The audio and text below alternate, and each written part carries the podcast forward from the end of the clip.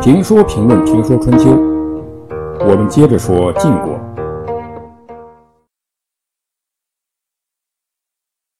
骊姬可不是一个缺心眼的女人，她不是一点计谋不懂，实际上她知道的很多。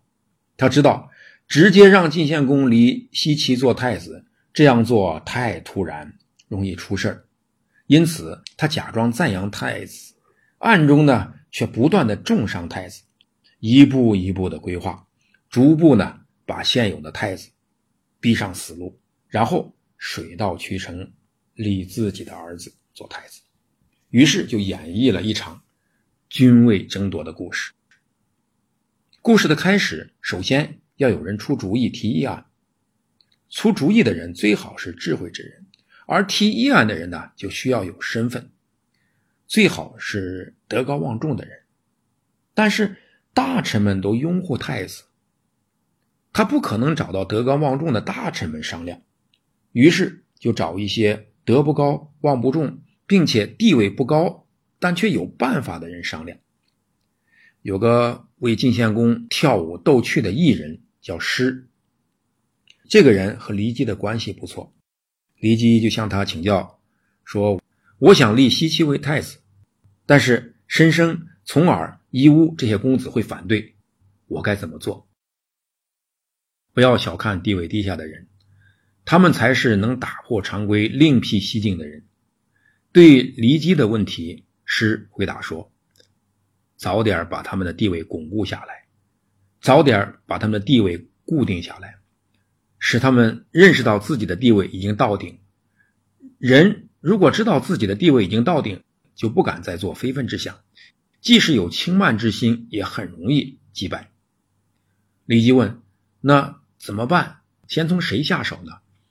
师回答说：“必须先从太子申生开始。”然后师为骊姬分析申生的特点：申生为人胆小怕事，受不得辱，而且呢年长稳重，又不忍心害人。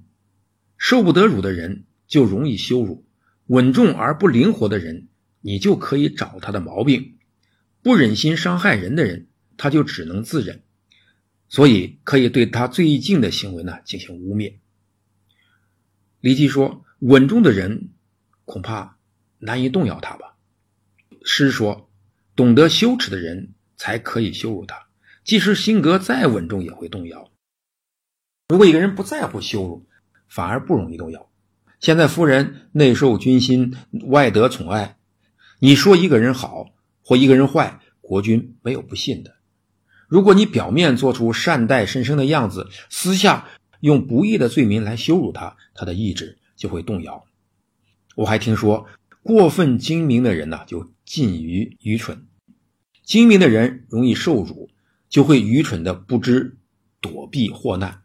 即使想不动摇，他能办到吗？听了师的建议。骊姬就开始对申生造谣，这谎言呢，重复一千遍就能成为真理。被歪曲的事实被不断的重复，原来的事实就不存在了。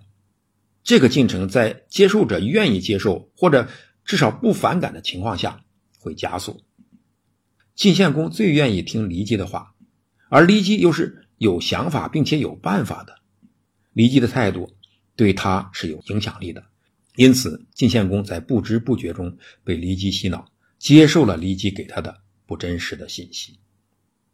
然后，骊姬买通晋献公所宠爱的两个帅哥梁武和东关武提议案，叫他们向晋献公进言说：“曲沃是您的宗庙所在地，蒲和南北二区，蒲在今天的山西西县西北。”南北二区呢，在今天山西吉县一带。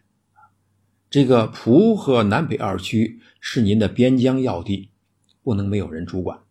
宗庙所在地没人主管，民众就会畏惧；边疆要地没人主管，就会引发戎狄的侵略野心。戎狄产生野心，民众就会怠慢朝廷，这是国家的大患。让公子重耳和夷吾去主管蒲和南北二区。就可以威服民众，并使戎狄惧怕。您的威望也会提高。戎狄有广阔的土地，让他成为晋国的下邑，晋国开拓了疆土，不是一件很好的事儿吗？晋献公听了很高兴，就下令在曲沃筑城，让太子申生住在那里；在蒲筑城，让公子重耳住在那里；又下令呢，在南北二区筑城，让公子夷吾住在那里。别的公子都在外边或边境上，只有骊姬姐妹的儿子在首都降城。这就给人们一个政治信号：晋献公打算废掉太子了。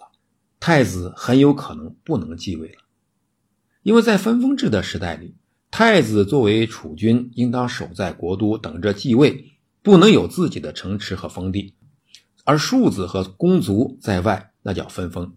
分封则另立宗庙，视为旁支，就基本上丧失了对大宗的继承权。现在封太子申生到曲沃，等于是让他另谋发展了。根据自己的好恶来确定接班人，这是家天下的毛病，是很容易出事的。所以现在的选举就是再浪费钱、再浪费精力，也要比这种继承制呢进步。